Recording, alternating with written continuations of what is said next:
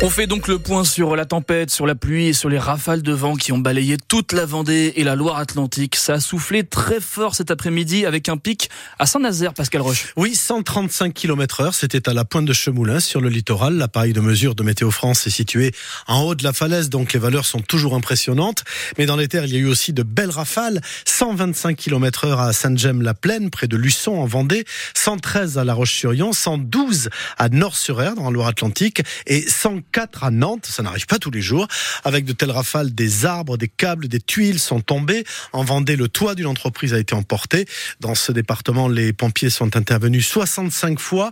En Loire-Atlantique, ils ont reçu 360 appels en l'espace de 3 heures. Car au vent s'est ajouté la pluie, de fortes précipitations qui ont inondé des caves et des routes dans le périphérique extérieur de Nantes, entre la porte de Gèvres et la porte de la Chapelle. Vous en parliez, euh, Jean-Jacques. Le Gèvres déborde, un grand classique depuis des années.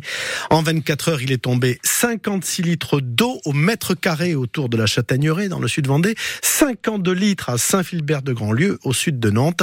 Ce temps pourri a aussi perturbé le trafic aérien à Nantes, mais là aussi, c'est comme pour le Gèvres, c'est un grand classique. Ciel chargé égale vol dérouté. Au moins deux avions en ont fait les frais. Le temps compliqué, on le disait donc, et toutes les complications, les précisions de Pascal Roche à Saint-Molf, en Brière. La route qui mène à la Turballe était encore bloquée cet après-midi. Un camion qui transportait des bouteilles de gaz s'est couché sur la route sur la départementale 33.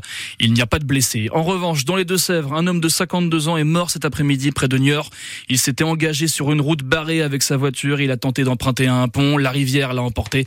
Les secours n'ont pas pu le sauver. On y revient dans le journal de 19h. Le département des Deux-Sèvres reste en vigilance orange crue ce soir.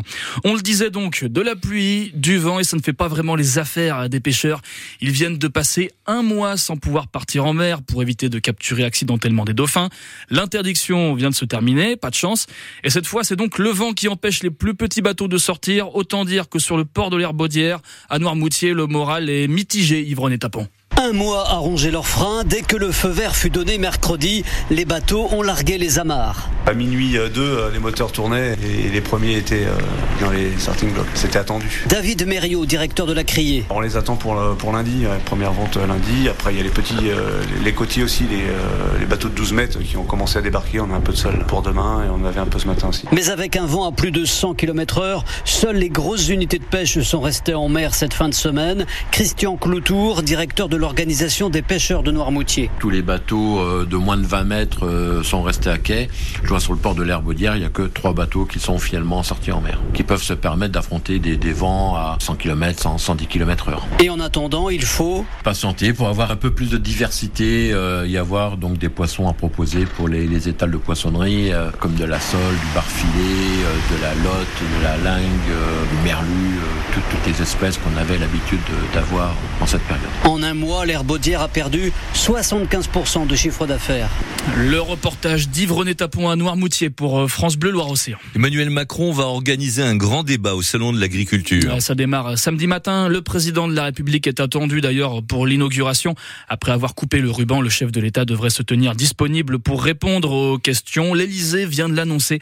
Les agriculteurs évidemment seront invités, mais aussi des associations de défense de l'environnement pour aborder tous les sujets, le changement climatique, le rôle de l'Europe dans le modèle agricole ou encore la question des, pesticides. Un imam a été arrêté dans le Gard, dans le sud de la France. Il a été interpellé chez lui.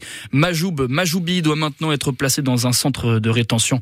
On lui reproche d'avoir prononcé un prêche provocateur et d'avoir lancé plusieurs appels à la haine. Le ministre de l'Intérieur a demandé le retrait de son titre de séjour.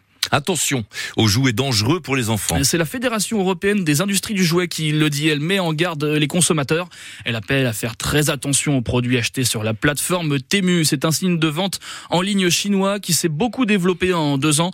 Beaucoup de jouets aujourd'hui en France sont vendus hein, via la plateforme. D'après une étude, 95% des jouets justement vendus sur Temu ne respecteraient pas les normes de sécurité. Autant dire un vrai danger hein, pour Julie Chabou, la vice-présidente de la Fédération française jouets Par exemple, on a un anneau en forme de nuage avec euh, des petits euh, rubans euh, aux couleurs de l'arc-en-ciel. Eh bien, ce produit potentiellement peut couper l'enfant avec des parties métalliques qui ressortent et qui sont pointues. et certaines parties aussi du jouet peuvent se détacher et donc être avalées par l'enfant. Donc c'est potentiellement très dangereux. Ces produits aujourd'hui ne sont pas contrôlés parce qu'ils sont envoyés directement depuis le fabricant chinois aux consommateurs français. Ce qui fait qu'il n'y a pas de possibilité de vérifier la conformité de ces produits. Donc euh, nous aujourd'hui, on demande à l'occasion de la révision de la directive euh, jouet, on demande à Bruxelles de légiférer sur le vide juridique qui euh, est aujourd'hui présent au niveau des places de marché, de manière à obliger le jouet en question à poursuivre un circuit qui permettra de vérifier sa conformité. Julie Chabou, la vice-présidente de la Fédération française Jouet Puériculture. À Nantes, le parking Wilson va redevenir gratuit durant quelques mois. La mairie fait un geste le temps des travaux, et oui, sur le pont Anne de Bretagne, à quelques centaines de mètres de là.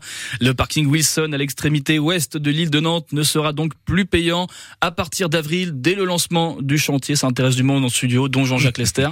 Il a fait les gros On yeux. l'a bien vu, effectivement, il a fait les gros yeux. Et donc, le parking qui devrait donc rester euh, gratuit, on disait quelques mois, hein, les travaux, même euh, plus, d'un an puisque les travaux devraient durer justement un an et demi.